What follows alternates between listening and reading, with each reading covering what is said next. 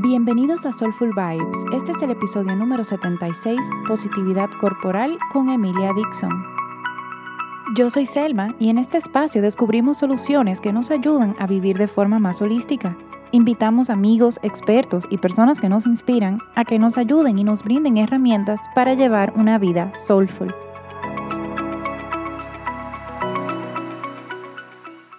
Hola a todos y bienvenidos. Hoy tenemos a una persona súper, súper, súper importante que la función que está haciendo también es demasiado valiosa, que no es nada más y nada menos que Emilia Dixon.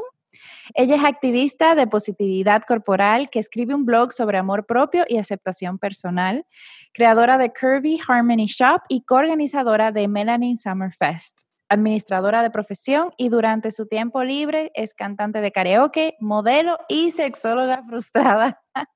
Me encanta. Bienvenida, Emilia. Muchas gracias, querida. Muchísimas gracias por la invitación. Me encanta estar aquí en este espacio. Sí, no, y, y más, o sea, a mí me encanta lo que tú estás haciendo y es algo súper valioso y yo siento que, que, no lo hablamos lo suficiente. Entonces vamos de, directamente al grano. ¿Qué significa positividad corporal? Ok, originalmente se escuchaba el término de body positive porque siempre los latinos estamos tristemente en estos temas un poquito rezagados. Entonces hablaba del BOPO, body positive y todo el mundo, ok, ¿eso con qué se come? Ok, no es nada más que un movimiento que busca que entendamos que los seres humanos tenemos diferentes tipos de cuerpo, por ende diferentes tipos de formas y por ende de peso. Y que mientras tú cuides tu salud integral, puede ser que estés un poquito rellenito, puede ser que estés un poquito delgadito, no quiere decir que estás enfermo. Entonces, eso es lo que se promueve en el body positive o positividad corporal. Aquí nadie está diciendo que queremos ser gordos, ni, que la gente tiene que ser, eh, caer en trastornos alimenticios. Es simplemente eh, descubrir, amar y aceptar el cuerpo que tienes y vivir lo mejor que puedas con ese cuerpo que tienes. Y bueno, si lo puedes mejorar, ¿por qué no? Todo entra dentro de eso. Exacto, pero que sea una mejora que te haga sentir bien, no que sea una, una tortura. Exactamente. Entonces, que todo la mejor, todas las mejoras sean por ti, porque muchas veces mejoramos por el esposo, por el novio, por la presión de mi familia. Entonces, eso que acabas de mencionar es súper importante, que la mejora sea, o sea, por un bienestar y para mí, que no me haga sufrir, pues, básicamente eso. Claro. ¿Y ¿qué tú puedes decir que, o sea, por qué es tan importante hablar de eso ahora, especialmente con, con el entorno que tenemos ahora mismo? Bueno, mira, eh, antes, antes, o sea, cuando yo era adolescente, la única retroalimentación que tú tenías de si tenías un buen cuerpo o un mal cuerpo, si eras gordo, venía de tu familia o tu entorno de amigos. No había Facebook, no había Instagram, no había ningún ninguna red social que te trajera eso. Bueno, sí veíamos televisión, de repente escuchábamos la radio, pero no era algo tan... Entonces, actualmente estamos siendo bombardeados por todas partes de que el cuerpo que tenemos no es suficiente, de que el cuerpo que tenemos no, eh, hay, que, hay que siempre que hacerle algo.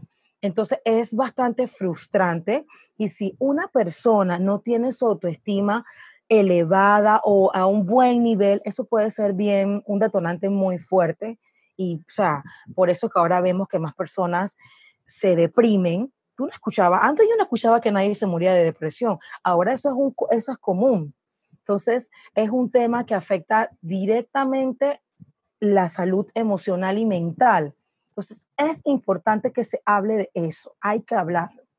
Claro, no, y lo importante puede ser, o sea, que quizás hay una persona que, que empieza sutil, o sea, porque eso no es algo que va de la noche a la mañana, eso es algo que dura años, vamos a decir, construyéndose hasta que se podría convertir en una enfermedad mental, ya sea como anorexia, bulimia, ansiedad, depresión. Correcto, totalmente de acuerdo. O sea, todo eso, o sea, nadie nadie se despierta un día y dice, ay, qué feo cuerpo tengo. Eso no es cierto. Alguien te tuvo, para tú, a, ti no te gusta tu cabello o tú sientas que tu cabello no está tan bonito. Alguien tuvo que haberte dicho, ese cabello está feo. A mí no me gusta mucho. Mira, el de fulana está más bonito. Entonces, imagínense recibir esa información de gente que te quiere, aparte de todo lo que ves, las redes sociales, las revistas, la televisión. Eh, o sea, es, es muy abrumador, eh, es, es, feo, es un sentimiento muy feo. Sí, porque, o sea, eso que estás diciendo, o sea, hoy en día en las revistas tú tienes las modelos que son size 0 o menos 10, no sé, o sea, súper flacas. Eh, en la misma televisión tampoco, o sea, todo el mundo es súper flaquito. Em, y, y, yo creo que eso llega a uno a afectarle. Y, y como te estaba comentando también antes de la grabación, quizás alguien no te diga algo, pero por ejemplo, cuando yo era chiquita, yo siempre recuerdo que cuando mi mamá se cambiaba, le preguntaba a mi papá, ¿me veo gorda? ¿Me veo gorda? Y yo, sin darme cuenta, hago eso mismo con mi esposo. Y le, digo, me veo gorda, me veo gorda. Y él después, o sea, después de como un año viviendo juntos, me dijo, Sema, pero tú me haces esa pregunta a mí todos los días. Y dije, pero no puede ser.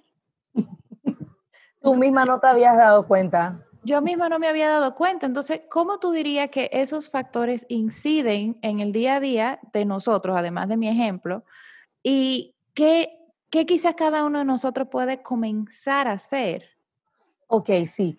Em, yo recuerdo, así como tú recuerdas eso, o sea, hay, hay cosas que inconscientemente nuestros padres o, o, o con quien hayamos tenido influencia de pequeños dicen que a uno le afecta. O sea, yo me acuerdo de cuando yo estaba chiquitita, a mí me molestaban con Miss Piggy, em, la moped. Pero ellos lo hacían en el sentido de que, tú sabes, Miss Piggy es, es, muy glamorosa y no sé qué, pero es gorda. Entonces, yo no entendía, porque en verdad Miss Piggy yo la veía como, e, esa moped está súper chévere. Pero después yo dije, ay, ellos me lo están diciendo porque yo estoy gorda. Entonces, yo me quedé como que, bueno, ok, está bien, pero eso te queda allí y conforme tú vas creciendo, está eso. Y también como estuvimos hablando esto antes de la grabación, que tú me comentaste que a los 19 años, que tú estabas súper flaca y te, y te veías súper gorda, es igual conmigo. O sea, yo, yo creí creciendo, yo, o sea, crecí creyendo que yo era gorda, pero yo veo mi foto y yo digo, no, hombre, si yo estaba cabezona, yo no estaba gorda. Eso Exacto. sí, e, siempre he sido de tener bastante cadera, bastante muslo, pero como lo mencionaste, eso, o sea, no estaba gorda, pero tampoco estaba dentro del típico cuerpo que se puede encasillar como delgado. Entonces, hoy esta mujer creció toda la vida creyendo que estaba gorda. Yo no estaba gorda, mira. Ahora que estoy gorda, estoy bien feliz con la gordura. Bueno, ya es otra cosa. pero sí, o sea, los consejos que yo le, yo, yo le doy a las personas, que fue lo mismo que yo hice cuando caí en cuenta de esto, es em, tú misma reforzarte las cualidades físicas que tú tienes. Porque recuerda, estamos en un tiempo donde todo lo negativo es lo que salta a la vista. Nadie te dice, oye, Selma, qué lindos ojos tienes. Todo el mundo, oye, mija, esta orejera, trata de descansar un poquito porque tienes esa ojera bien marcada. Entonces yo siento que un método bien productivo, que yo lo aplico para mí, es, yo busco un momento, me miro en el espejo, y lo primero que salta a la vista es, ay, tienes esta, el cachete con estas venitas que se te ven, o de repente mírate el mondongo, pero automáticamente digo, no, mira, me gusta mucho mi cabello y se ve espectacular, está brillante, sí, tengo las canas ahí, los rayitos, mira, o sea, siempre trato de buscar lo positivo y yo misma refuerzo lo mío positivo. Sé que otras personas pueden que lo hagan, pero si no lo hacen, no importa porque ya yo me reforcé. Claro. Y siento que eso es algo que las la mayoría de las mujeres no hacemos.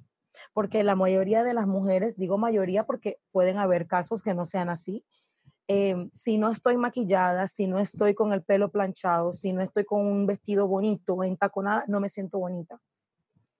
Tú te tienes que sentir bonita como tú estés, porque eres tú, mija.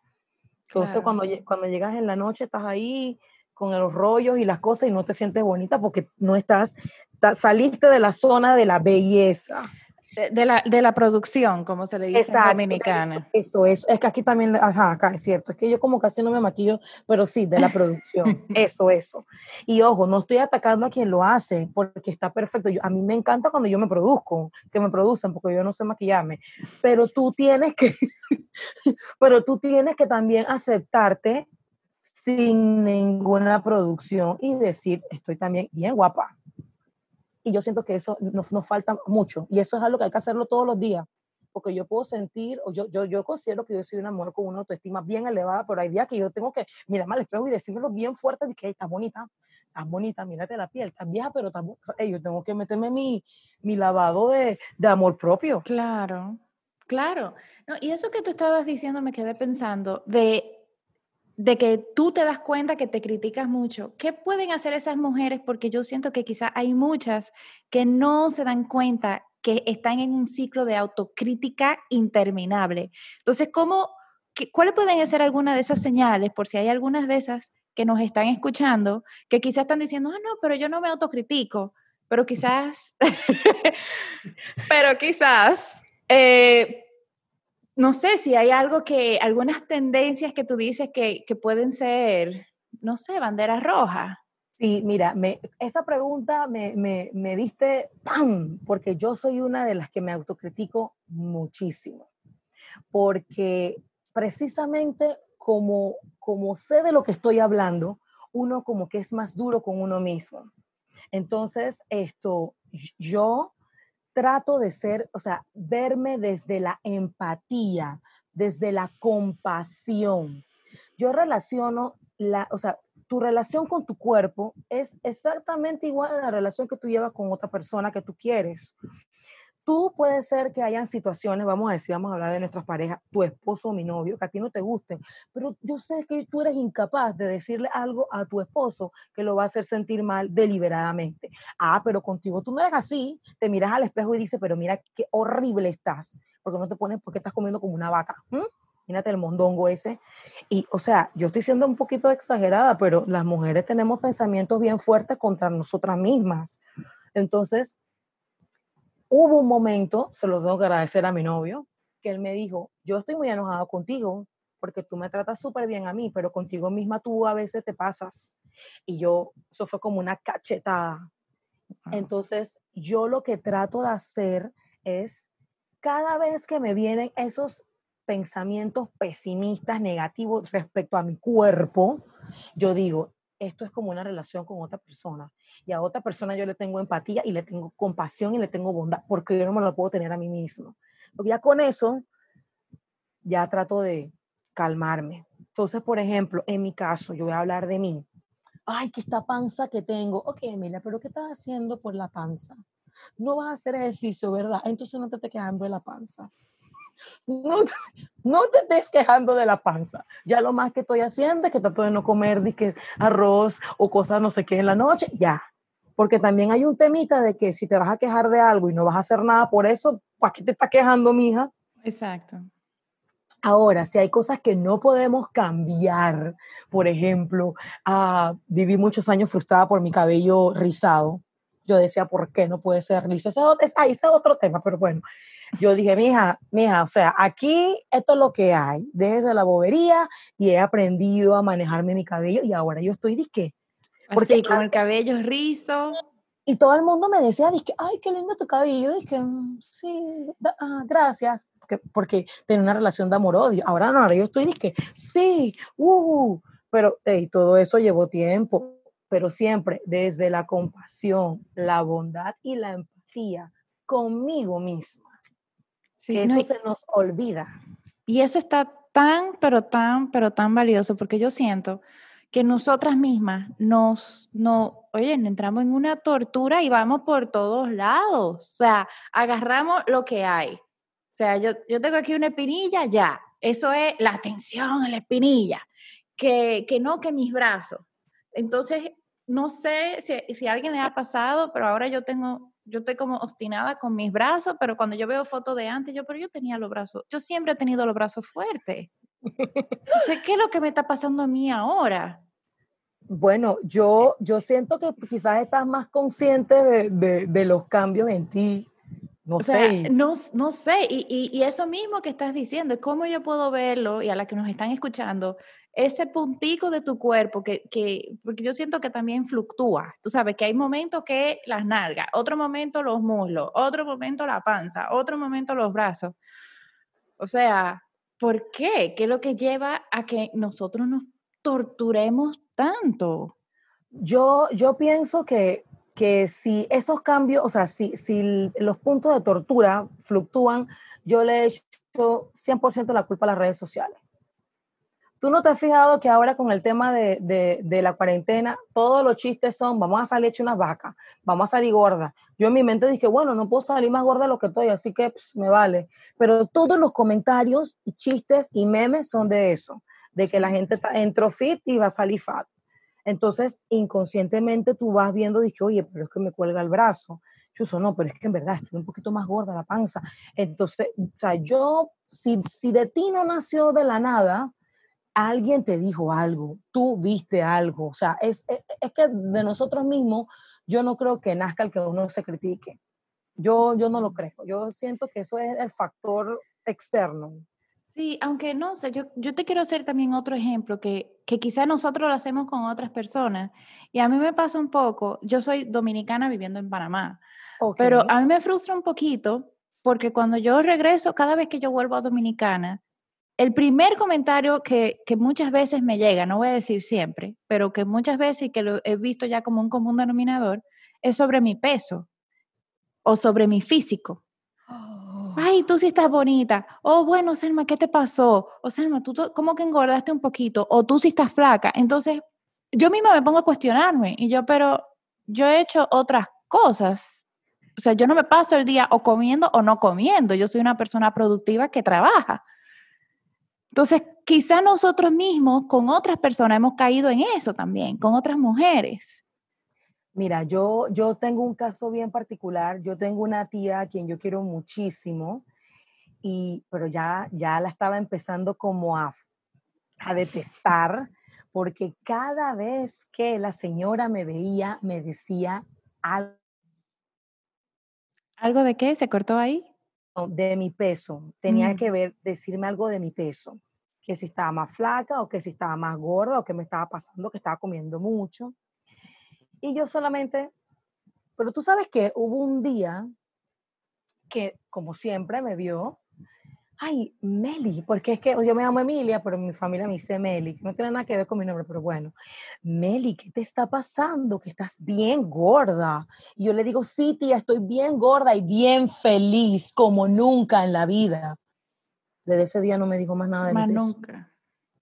O sea, Oye, ¿cómo tú le vas a decir a la gente eso, chica? O muy flaca o muy gorda. Tú no sabes, es como tú dices, tú no sabes lo que la gente, la gente no sabe qué tú estás haciendo aquí en Panamá, si estás trajinando, si estás durmiendo bien, si estás durmiendo mal, y además tú tienes espejo, ¿para qué hacer eso? Entonces, yo por lo general procuro no hacer eso. Yo em, soy muy buena dando halagos. y, y, o sea, y procuro hacerlo y no, y no sonar falsa pero no, o sea, no le digo a la persona eso de, oye, uy, estás bien flaco. Eso es, eso es dañino, eso no está bueno. Y, de, y habla más de ti que del, o sea, habla más, ajá, habla más de la persona que te hace el comentario que de ti. Porque qué necesidad. Exacto. Sí, o quizás de repente hacer un ejercicio de que cuando uno, o sea, porque, o sea, yo no soy ninguna santa. Yo soy muy exigente conmigo y con todo el mundo y a veces una imprudente. claro. Em, entonces, quizá a la que nos están escuchando, si de repente yo estoy diciendo esas cosas, alguien dice, yo también, quizás empezar a hacer un ejercicio de, en lugar de ponerme de criticona, déjame pensar en un halago, déjame irme un poco más allá y pensarlo dos veces y cuestionarme también. Tengo que decir algo, ¿no? A veces uno se tiene que quedar callado y punto. Exacto, mira, y eso que hablas de los halagos, yo me he dado cuenta que estamos tan acostumbrados a dar y recibir críticas, cuando tú halagas a las personas, tú las desarmas. La persona queda como que... Como que no sabe qué hacer. Sabes qué hacer porque nadie hace eso. La mayoría de las personas están para decirte lo fea, lo vieja, lo gorda, lo, lo, lo gaya que estás. Nadie está para decirte, oye, pero qué guapa, mira, me encanta esa combinación que traíste, oye, mira qué bonito, o sea, nada, nadie está por eso. Así que hacer esos ejercicios nos ayuda a nosotros mismos y ayudamos a otras personas, porque ustedes no tienen idea del el poder de sus palabras. Ustedes no saben lo que puede, ustedes pueden alegrarle la semana a alguien como se la pueden terminar de embarrar con algo tan sencillo como, hola, qué bien te ves hoy, qué linda estás. Ya. Y ya. Sí, tan sencillo. Vamos a decir, porque a veces, ay, yo soy mala.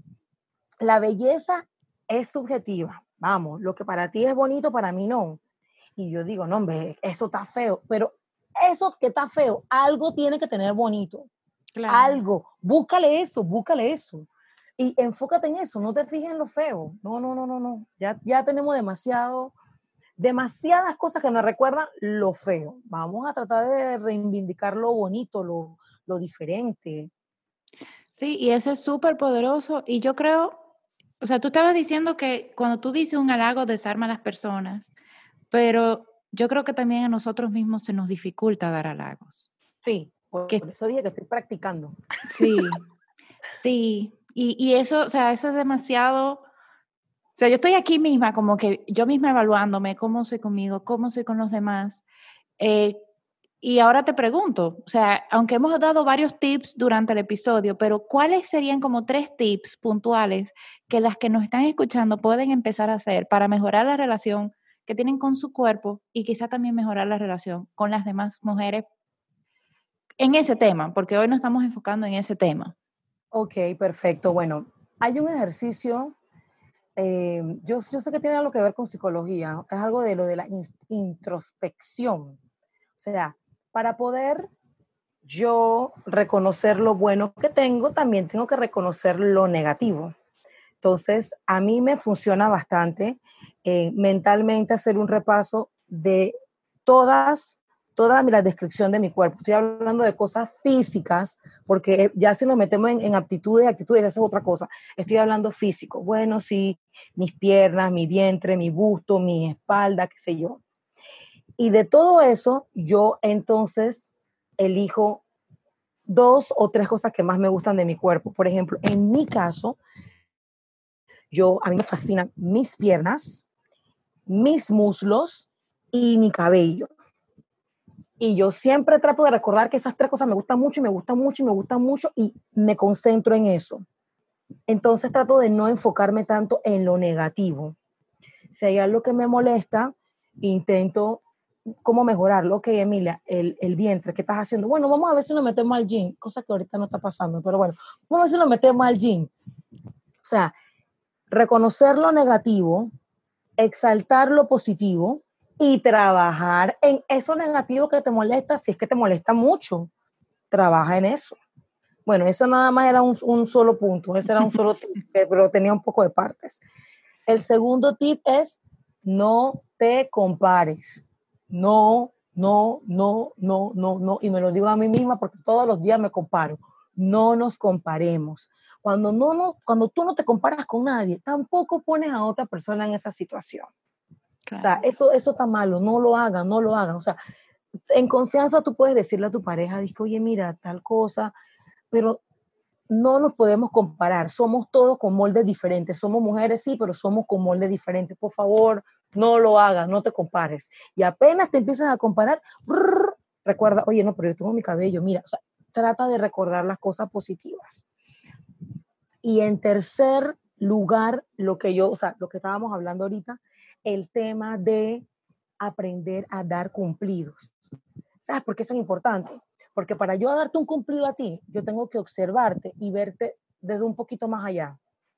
O sea, en vez de estar viendo el granito, yo puedo mirar, ay no, mira, me encanta cómo ella se puso su bandana o cómo está vestida o me gusta cómo la forma como ella se expresa.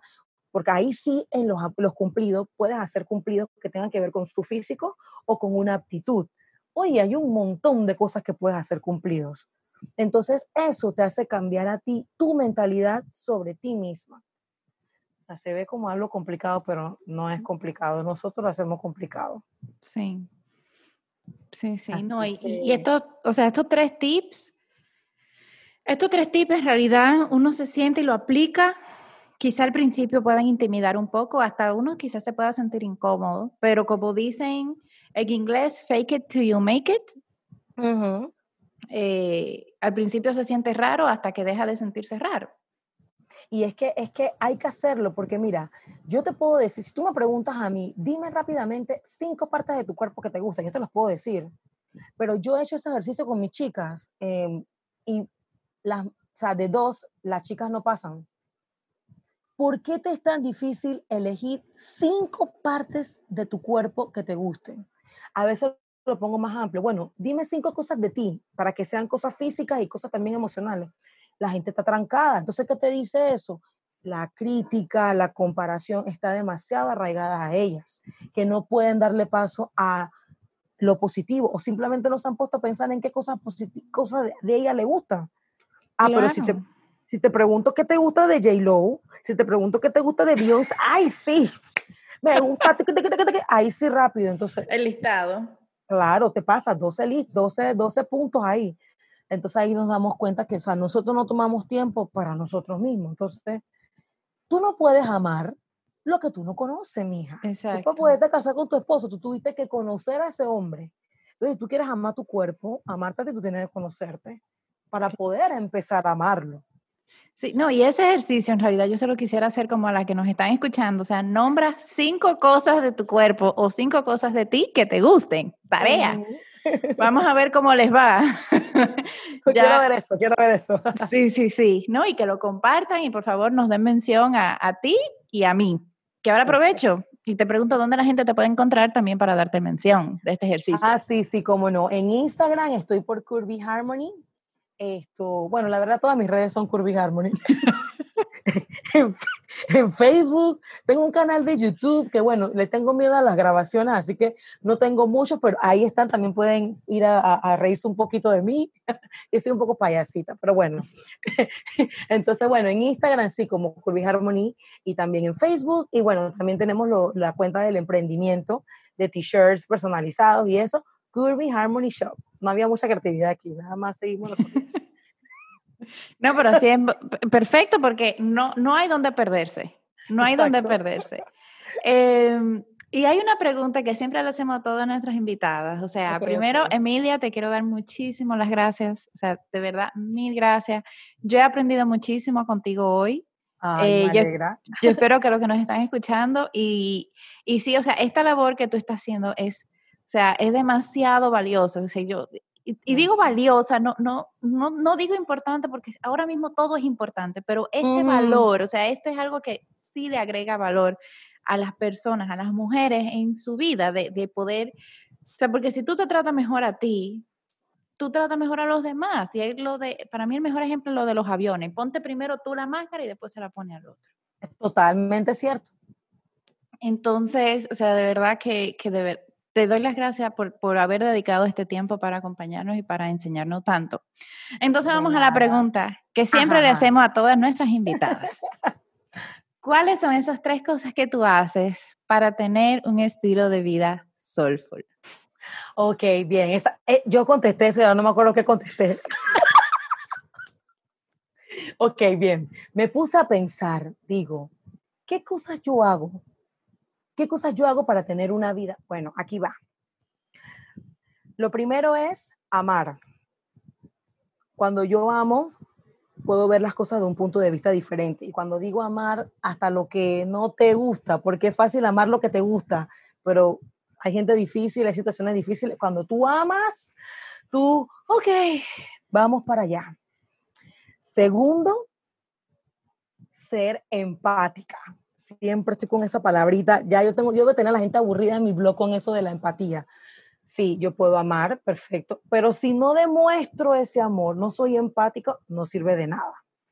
Y bueno, lo tercero, trato de no criticar. Casi, casi lo mismo que ya dije anteriormente. Yo, a lo largo de este tiempo que tengo el blog, yo soy muy, e, e, esas personas que se molestan bien rápido, pero así como me arrebato, me, y muchas veces eso afecta a mi salud.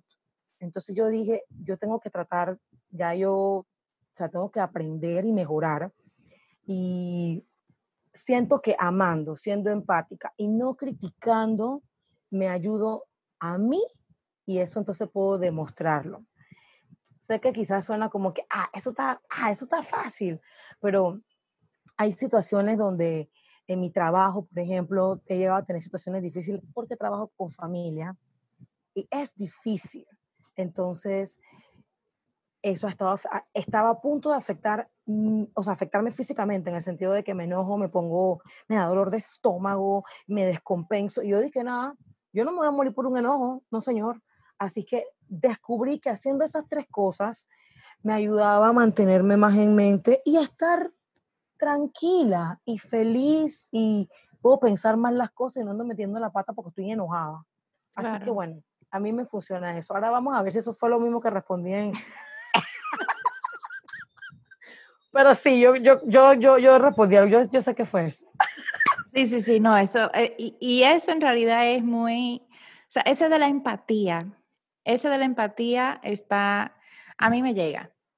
O sea, yo, yo, yo lo siento ahí porque yo soy muy poco empática con, con conmigo misma. Em, y sí, eso no puede afectar hasta la salud mental. No puede afectar mucho. Totalmente. Yo, yo es, esa, eso de la parte de la empatía, yo sé que yo, yo debo tener a la gente un poco aburrida en el blog, pero es que es importante, porque, o sea, todo el mundo habla del amor, sí, está bien, desde el amor, el amor, el amor, pero la parte de la empatía es, por ejemplo, si vamos, vamos a suponer con el tema tan controversial, vamos a decir, el matrimonio de las parejas em, em, del mismo sexo. Está bien, tú, tú, tú, puedes que no estés de acuerdo con eso, pero cuando tú lo miras desde la empatía, tú vas a evitar comentarios destructivos, vas a evitar comentarios hirientes y tú misma te vistas un enojo, porque tú has visto la cantidad de gente que se pone a pelear en redes sociales por eso y ni siquiera tienen un familiar del mismo sexo enamorado. O sea, o sea, sí, no hace sentido. Estás perdiendo, te estás desgastando. ¿Por qué? Entonces, cuando tú practicas lo de la empatía, eso mismo te revierte a ti porque tú no pierdes tiempo con eso y tú sabes que tú puedes, tú puedes aportar, que tú no puedes aportar y todos vamos bien por la vida. Tranquilo. y, ese mensaje es súper poderoso y yo creo que es como el broche de oro al, episodio de hoy. Así que, Emilia, de nuevo, mil, mil, mil gracias. gracias em, igual en la descripción de, este episodio yo voy a poner toda la información de dónde pueden encontrar a Emilia. Eh, a ustedes les doy muchísimas las gracias por habernos escuchado. El hecho de que estos episodios le agrega valor a sus vidas es algo que a mí me mantiene siguiendo, queriendo tener más invitados, así como Emilia, que son tan tan, tan inspiradores. Em, les invito a que compartan este episodio. También, ok, vamos por parte. Si estás en Spotify, dale follow. Si estás en YouTube, dale subscribe y prende la campanita. Y también te invito a que me sigas en las redes sociales, arroba soulfulvibes underscore, que así es que estoy en Instagram, en Facebook Soulful Vibes y me pueden también visitar en la página web soulfulvibes.com. Así que les mando un fuerte abrazo. Namaste.